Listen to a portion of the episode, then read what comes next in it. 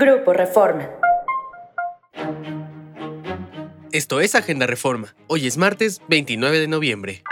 Nacional. Liberan a la Barbie en Estados Unidos. Tras siete años de haber sido extraditado y seis de lograr un acuerdo para convertirse en testigo colaborador, el narcotraficante Edgar Valdés Villarreal, la Barbie, salió de la Penitenciaría Federal de Coleman II en el condado de Sumter, Florida. Los registros de la Oficina Federal de Prisiones de Estados Unidos señalan que el operador de los Beltrán Leiva ya no está bajo su custodia, pese a que su condena de 49 años de prisión la acabaría de cumplir hasta el 27 de julio del año 2056. Aunque las reglas de extradición prevén entregas diferidas para que un presunto delincuente sea juzgado en ambos países, una vez que abandonó la cárcel, Estados Unidos no devolvió a Valdés a México, para que continuara con al menos cuatro juicios que dejó pendientes y sin sentencia.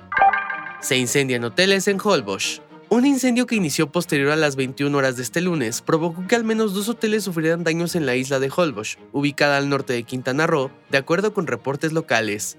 Pobladores alertaron sobre el siniestro que inició sobre el Hotel Tortugas, uno de los más tradicionales de esta isla, ubicada en el municipio de Lázaro Cárdenas, el cual comenzó a afectar también al Hotel Mawimbi y al Beach Club Carioca.